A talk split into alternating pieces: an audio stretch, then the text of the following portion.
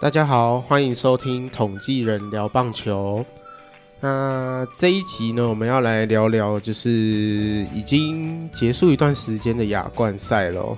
那这一届的亚冠赛呢，就是多了澳洲队来参加嘛。那想必大家应该也很清楚，澳洲就是可以被封为这次亚冠赛最大的苦主了。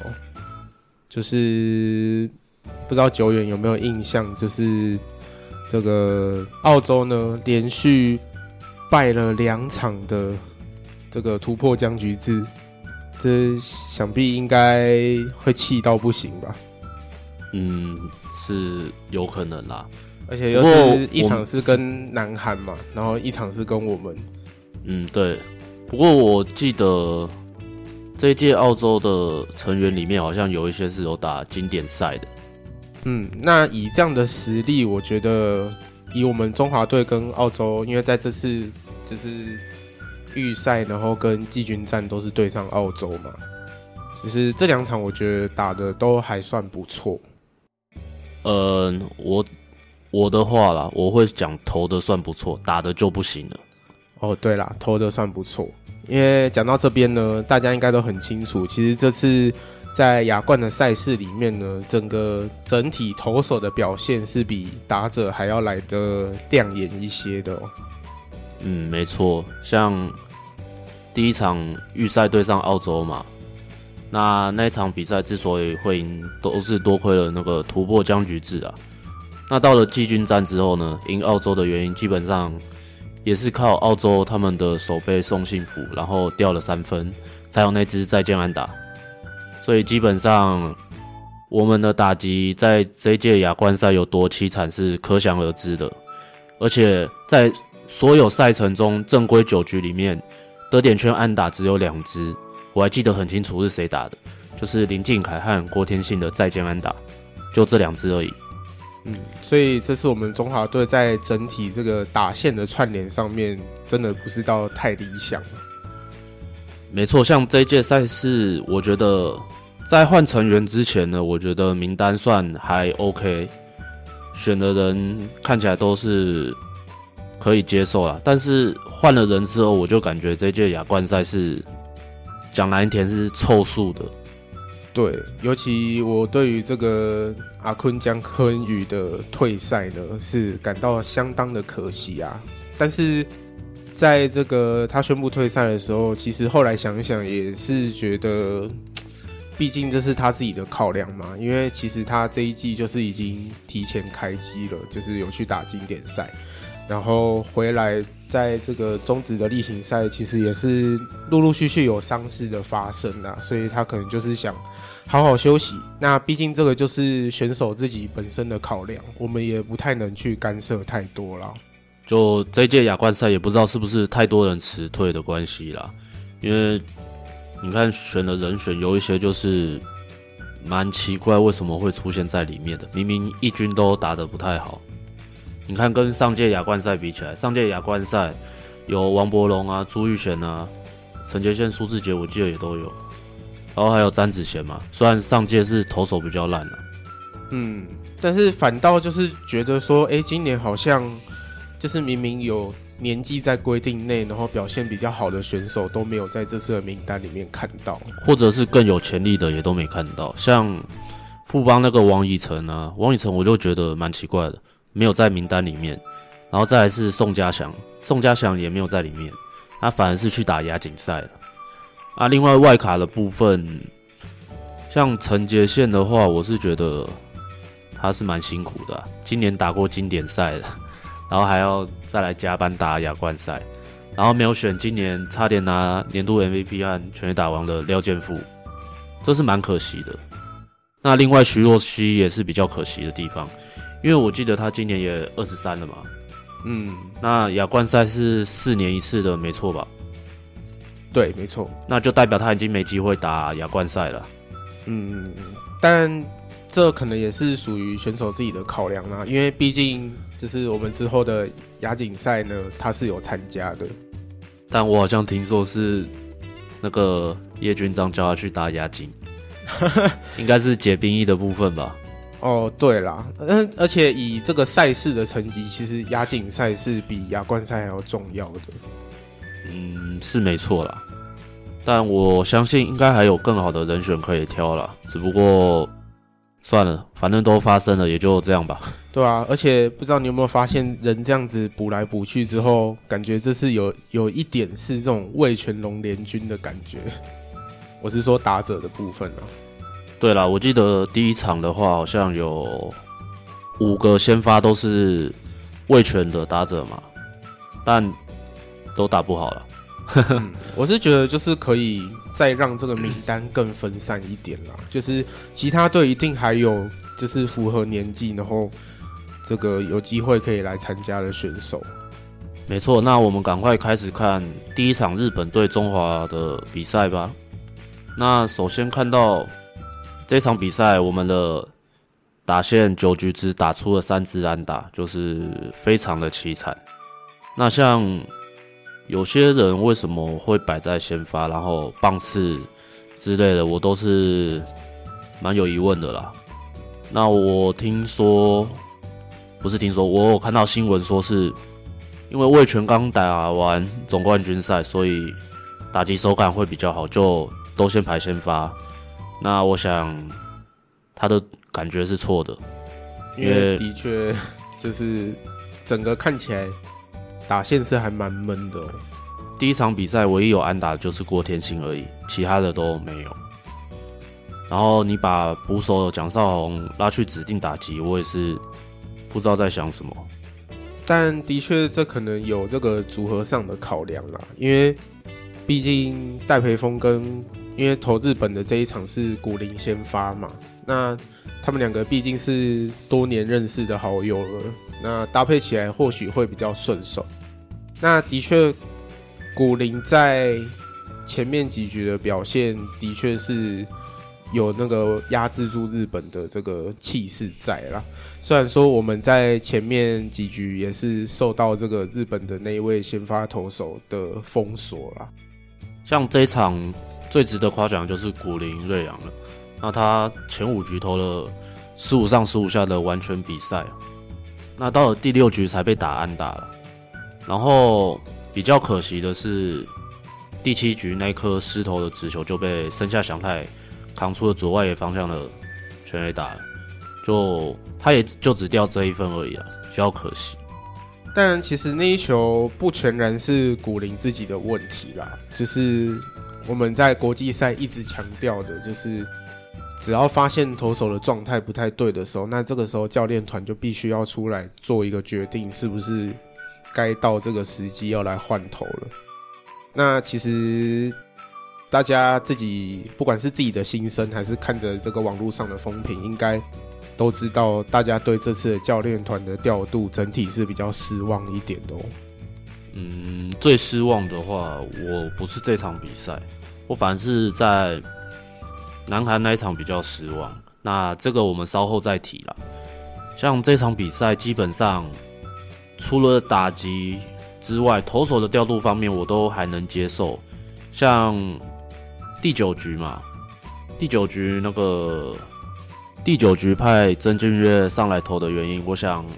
大家都应该知道，是因为他今年要申请旅外 FA 嘛，那就让他上去表现给日本他们的教练看，但结果就不尽理想了。他这场比赛就让我想到经典赛的他。那为什么呢？因为曾俊岳他那时候也是跟这次亚冠赛一样啊，直球丢不进去，不知道是太兴奋还是怎么样的。那配球也比较单调，直球。投不进去呢，就一直丢变化球了，然后而且变化球又只能连续丢，所以对森下翔太就被他锁定住变化球，然后打成安打。那下一棒也是变化球打成安打。那这边因为前面都是变化球打成安打嘛，可能捕手想说就换个直球再来试一下好了，结果又被打出安打。那这时候不是就变满垒了吗？对啊。然后后来直插球又投偏高，万波中正差点打穿游击防区，但马杰森的美技把这只安打锁下来，只掉一分嘛。但是接下来又是直球被打安打，就还是掉分。那最后是换上陈柏青来接手他的残局啦。嗯，但其实我这一这一场比赛反而不希望曾俊岳上来投。虽然说的确是要投给日本的教练们看啦，可是相信日本一定也有想到这个曾峻岳会上来投了这件事情。那日本的情搜一直以来都是做得蛮完整的啦，就是只要知道哪一位投手可能会上来投，他们相信他们一定都是做好万全的准备啦。那后续陈柏青上来收拾这个残局。我是觉得，以他今年是在这个中职二军的强度比赛，然后在这场对日本的比赛呢，是虽然发生了一次爆头啦，但是最后还是有把出局数收下来。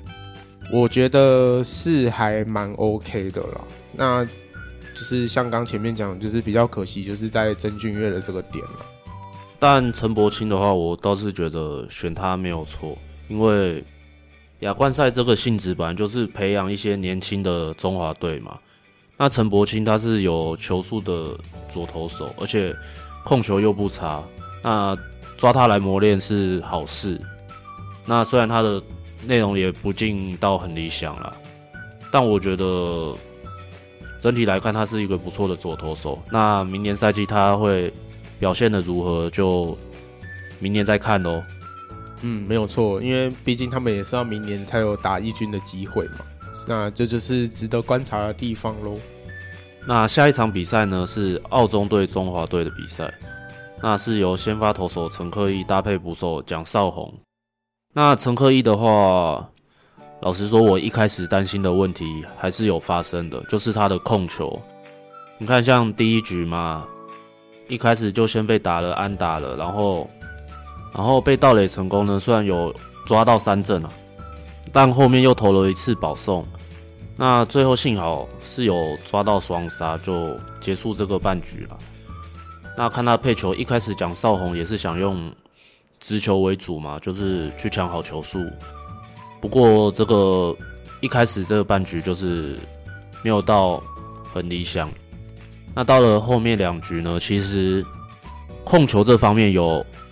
改善啦，不过还是有一点就是抖，有点控球有点抖。不过蒋少红他引导方面这边做得很好，他后面改成就是用变化球来抢好球数，那就变成是直球为辅的。不过他后面直球感觉基本上没有配，几乎都是卡特球的样子。嗯，但也是幸好澳洲队在这一场比赛似乎是。对这个变化球的掌握度不太好，完全没辙啊！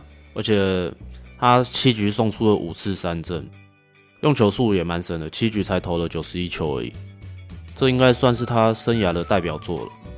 但我这边还是想给他一点建议啦，就是应该也不能算说建议，我自己认为是他直球控球不好，可能会跟他的变化球。握法有关系吧，因为看他其实卡特球啊，就是曲球、滑球那些的控球都算还可以。可是呢，只要变成直球的话，就常常会失控。那我在想，这方面是不是要么考虑改变直球的握法，但也担心会影响到他变化球的转速啊，或者可以向豪进学习一下那个他的卡特球嘛。毕竟豪进的卡特球有多恶心。问问其他的队友就知道了。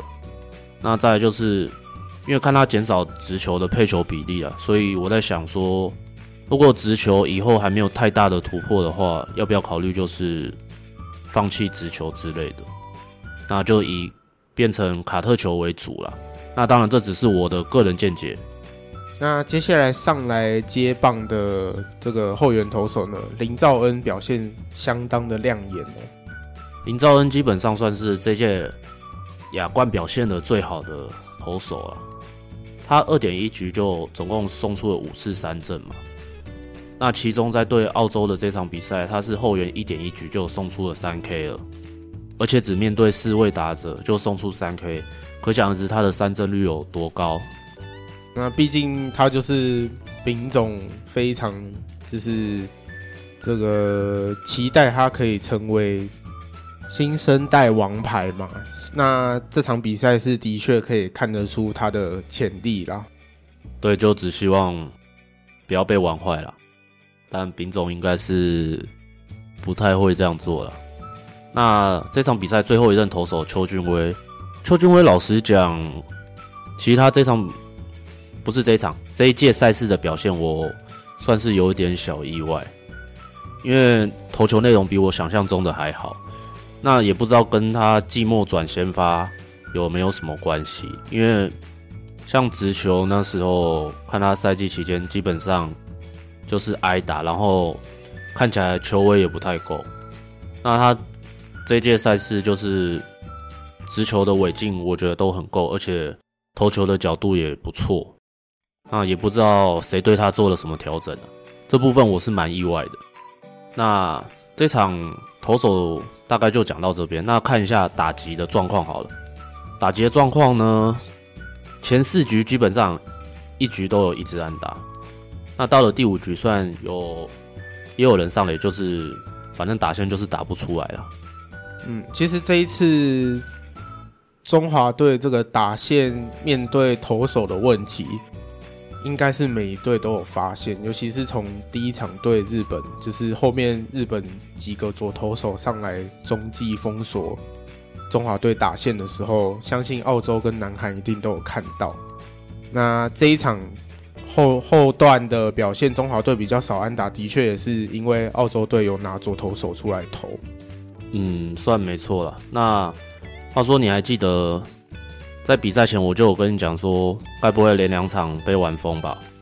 那结果呢，基本上算是被玩疯了，因为到了突破僵局才有安打得分嘛。那老实讲，如果没有突破僵局制，我觉得中华队这场比赛可能会拿不到分数。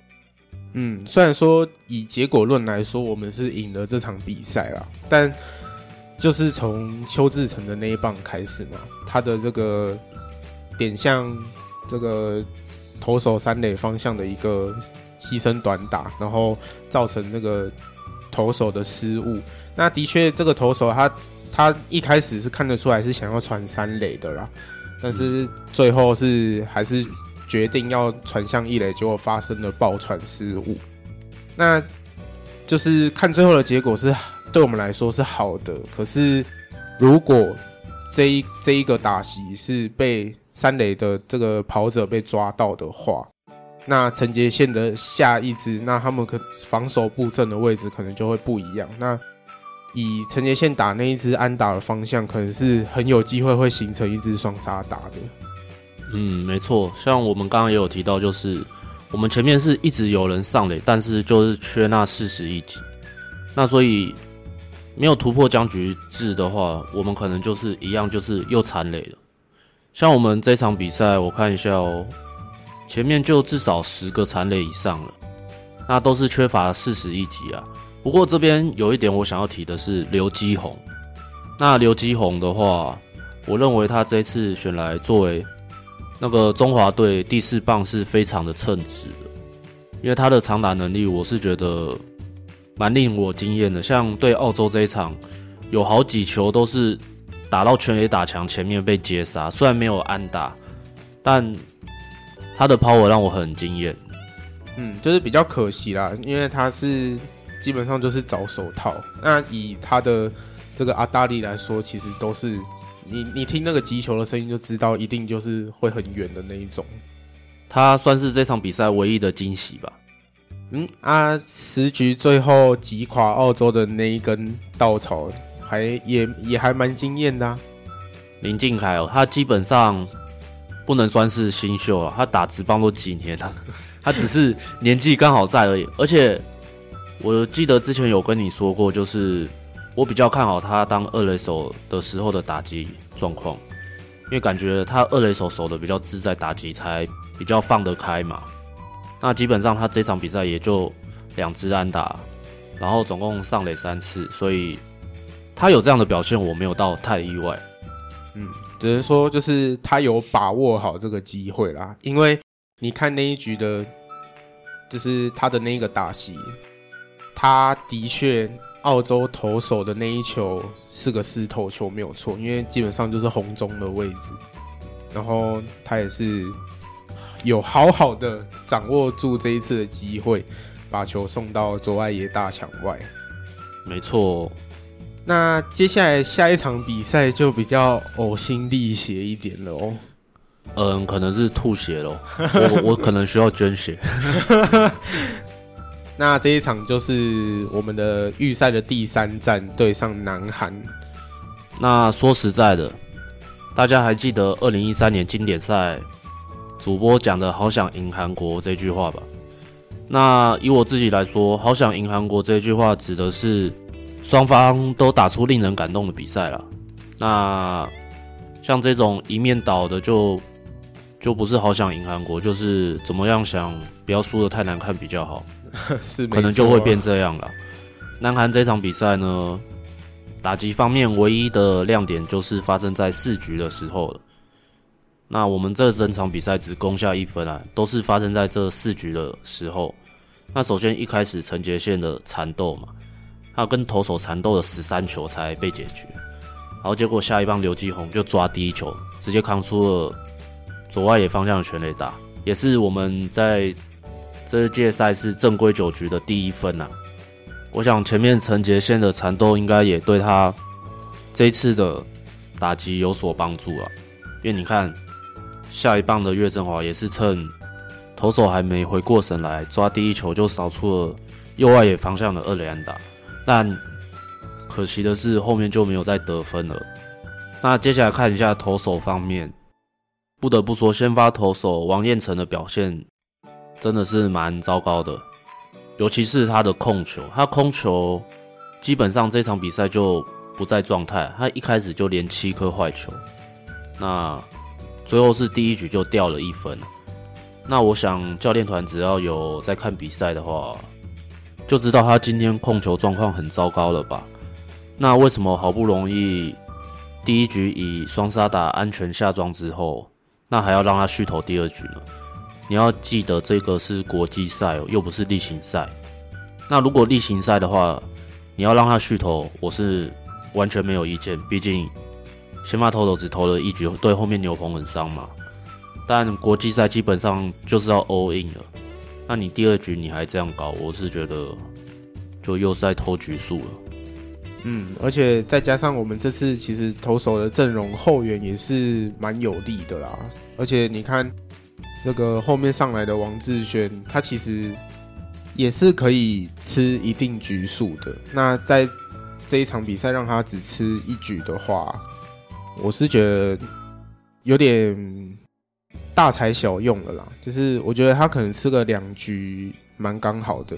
那你看第二个上来接任的江国豪，他原本就是先发底的嘛。那他上来应该是说王彦辰状况不稳的时候，应该在第二局的时候就应该要就是前面刚讲过有动作了，对，要及时做一个换头了，因为王彦辰。他其实第二局上来球还是有控不进去的问题，对，而且是非常明显的。我不懂为什么要拖那么久才换。对啊，而且再加上江国豪就是他就是先发底的啊，所以他上来一定也是可以吃掉一定局数的，就不需要把这个节奏放的这么慢啊。嗯，不过还有一点我很不解的是，我记得赛前陈金锋有提到先发投手四个人嘛。那就是古林瑞阳、陈克义、王彦成和江国豪。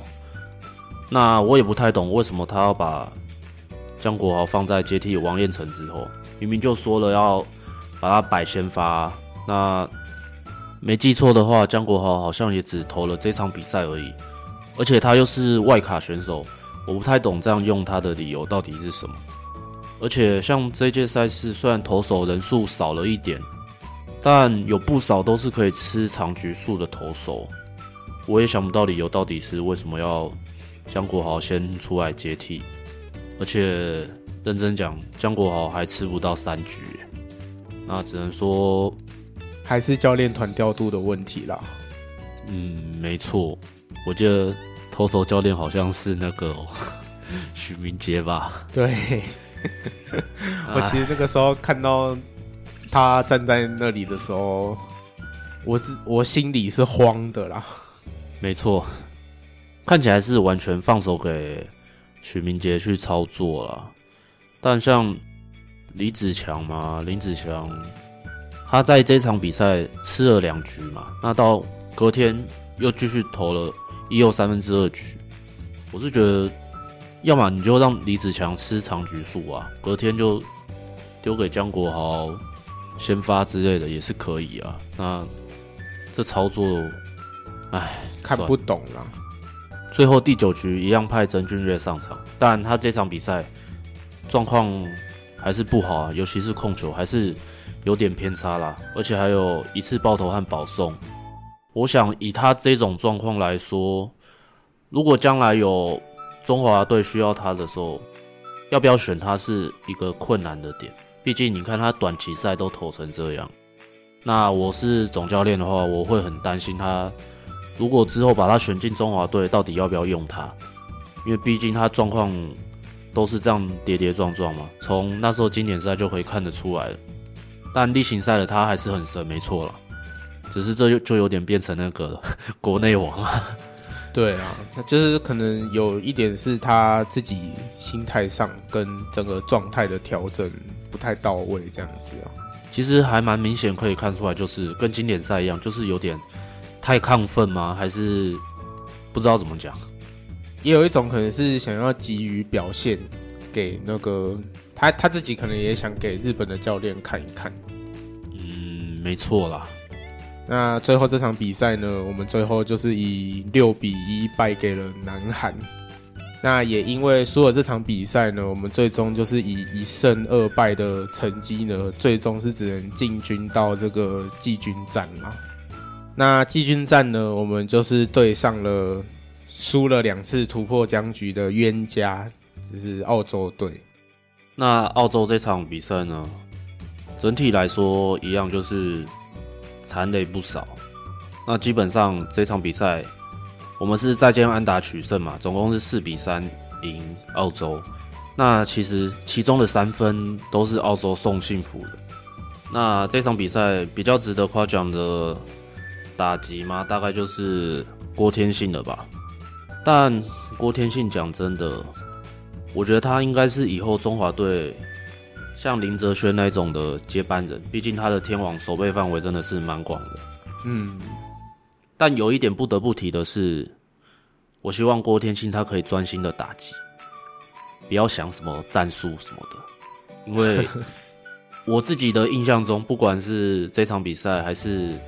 之前季赛，他就很常死在雷包上嘛，这一点不提。那像他第一局那颗突袭端打，就是也是死的很冤枉。不过看他专心打击之后，就是球反而会打得比较扎实。我想教练团应该就是以后让他专心的打击就好，不要思考任何东西。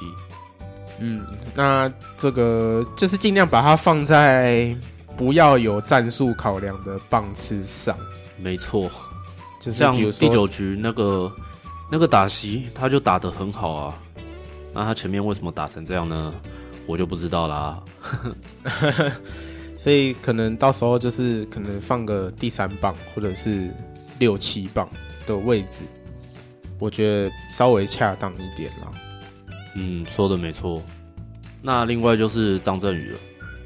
张振宇的话，他其实前面几场比赛都没有。安打出现过吧？对，没有。那讲真的，我也不知道为什么就是不让马杰森先发，因为像马杰森在对韩国还有日本的那场比赛，就是有接替上来守备，而且曾俊岳应该要好好请他喝饮料了，因为他都帮他守下了两次蛮关键的 play。对。那我想这场比赛为什么不让马杰森先发，也是一个。很奇怪的问题啦。那虽然张振宇这场比赛有打了一支三垒安打和蛮关键的那支安打嘛，嗯，但整体来说调度还是不明。呃，最后一场比赛的话，因为后来就是，哎、不知道是赛前还是赛后，在访问那个我们风总的时候，他就有说，就是那个他是最后让还没有出赛的选手也都出赛嘛。那的确就是有让什么叶子婷啊、林吴静伟出来，然后的确没错，就是张振宇。这个位置的确是有换马杰森的空间啦，那还是不太懂说他的整个调度的考量是什么。就我印象中啦，很少在国际赛看到这么奇怪的调度。那虽然今年看过一次了，但这届亚冠赛就也是一样啊，就是他不知道是想要先那个唬烂还是不是不是唬烂。那个叫什么？先欺敌哦，欺敌的战术是不是？这样叫欺敌哦，就是做的跟爆出来的都不一样啊，算欺敌吧。但是这个欺敌好像没有起到什么太大的作用，反而好像还是害到了自己。嗯，也是啊。啊，那打者这边就大概这样吧。那看一下投手方面，投手方面呢，邱俊威先发了四局。表现的算还不错，不过呢，他有些缺点也在这场比赛中显现出来，跟他例行赛其实出现的缺点都是差不多。那首先我观察到的一点是，他的挥空率不高，基本上我没算错的话，这四局大概只有三次挥空而已。那这个可能就是他的变化球吸引力不足。那跟例行赛比较不一样的就是，他的直球就是比较有尾劲，而且控球也变好了。嗯，而且其实澳洲也是跟不太到他那颗直球啊。对，所以这方面压制的不错。那还有另外一个缺点呢，就是他垒上有人的时候，他垒上有人的时候控球都会不稳。那这场比赛也是蛮明显的，就是他那局也有掉分嘛，所以这是他还要再改善的地方啦。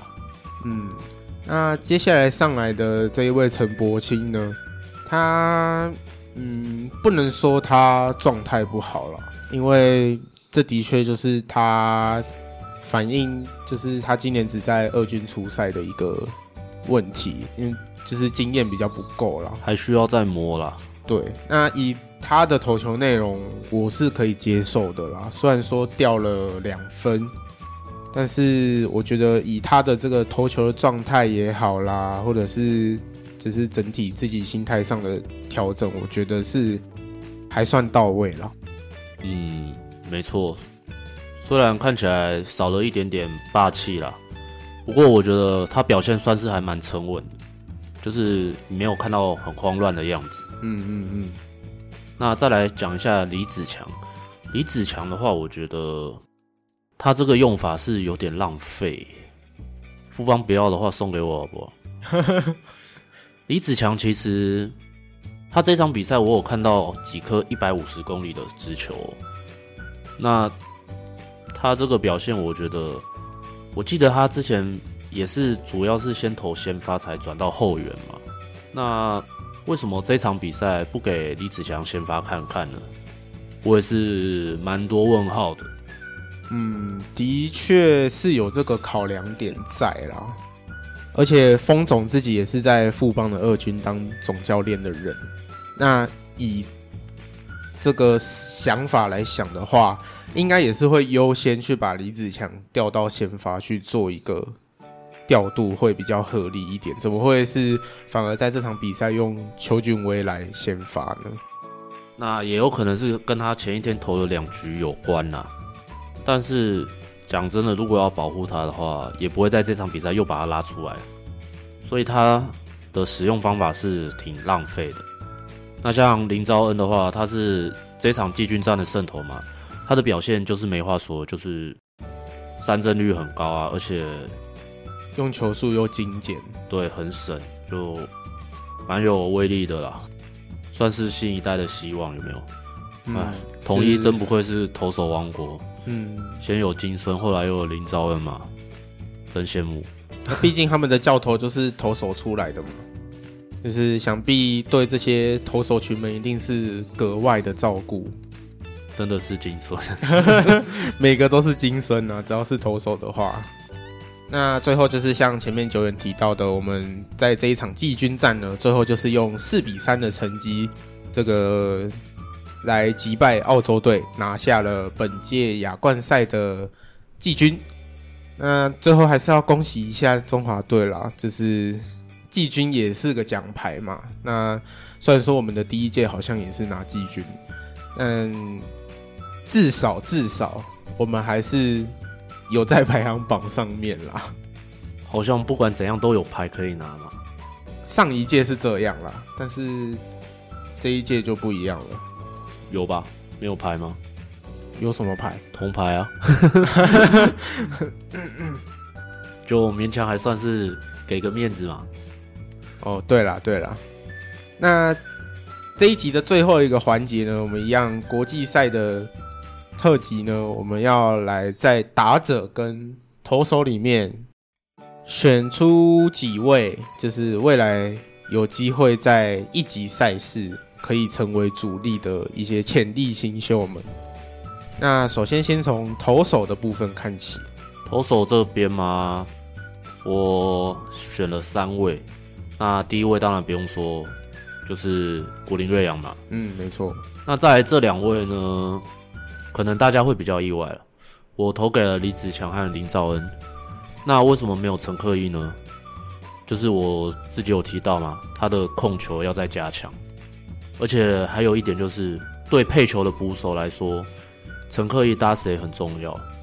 像陈克毅今年在例行赛的表现，常常看到。控球不佳就很容易崩盘，可是呢，他这场比赛一样是控球不佳，可是后来蒋少红的引导带领得很好，也就没有崩盘，所以先不给他，但是我期待他可以持续进化了。嗯嗯嗯。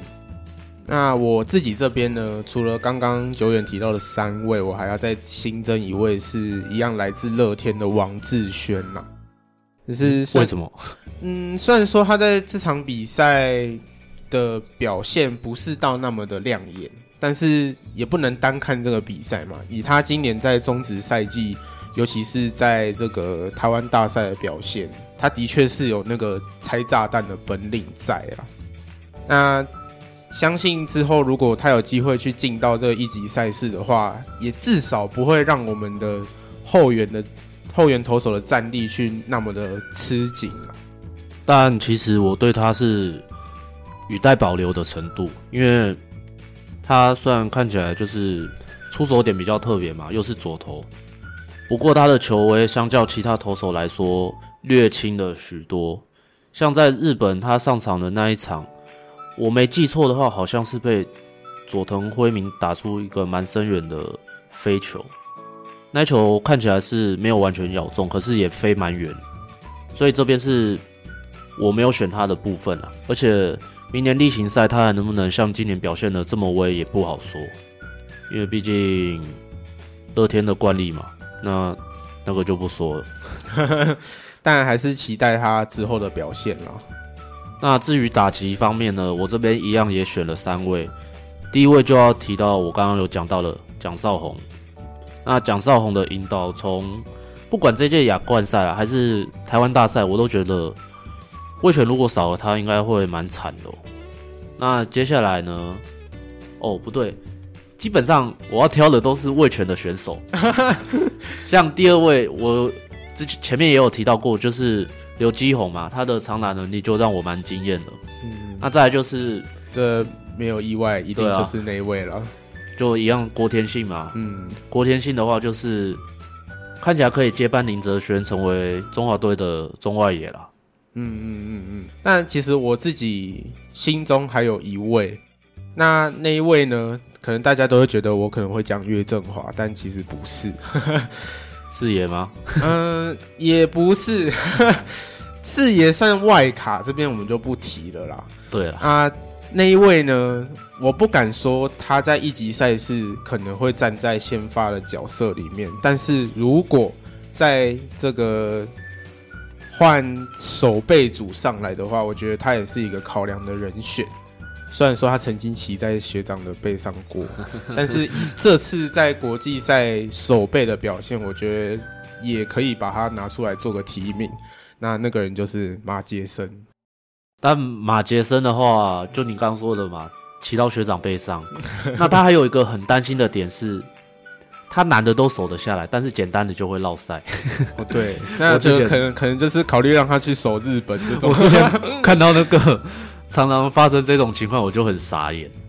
对，虽然说他的打击可能就真的是比较稍微逊色一点啦，嗯，但相信就是能去参加一级一级赛事的，也不一定就是靠着打击嘛，他也可以是。这个后面上来当守备组的角色也是还 OK 啊，而且他也是有脚程的嘛。嗯，是没错啊，但还是要有一定程度的打击啊，不然的话哦，我们中华队那野手多可怕，你又不是不知道。好啦，那以上就是我们提出我们认为就是有机会以后在一级赛事可以看到的选手们啦。那不管怎样呢，这一次的亚冠赛还是在这个战战兢兢中结束了。那下一次亚冠赛的时间呢，就要等到四年之后了。那接下来呢，今年还没有结束哦，我们接下来还会有一项的国际赛事，而且是在这个。我们已经期待已久，台湾的第一颗蛋要来举办的亚锦赛，但没有全部开放，还是很不爽。嗯，不过以那个票价来说，我觉得真的是还蛮值得进场去看一看的哦。就是趁便宜的时候赶快进场了，明年的话翻了几倍我就不好说了。嗯嗯嗯，就是大家有机会就要赶紧把握啊！也不是在帮赛事做宣传啦，只是说。都有这个便宜的票可以入场的这个机会，大家可以把握一下。嗯，这边先帮艾伦抱怨一下，他抢不到票了。那那还有机会啦，就是三千张没抢到，还有一万张的可以试看看。好啊，那接下来的亚锦赛呢，我们一样会有这个入选二十四人名单的这个分享啦。那接下来的集数还希望大家可以持续的上线来收听。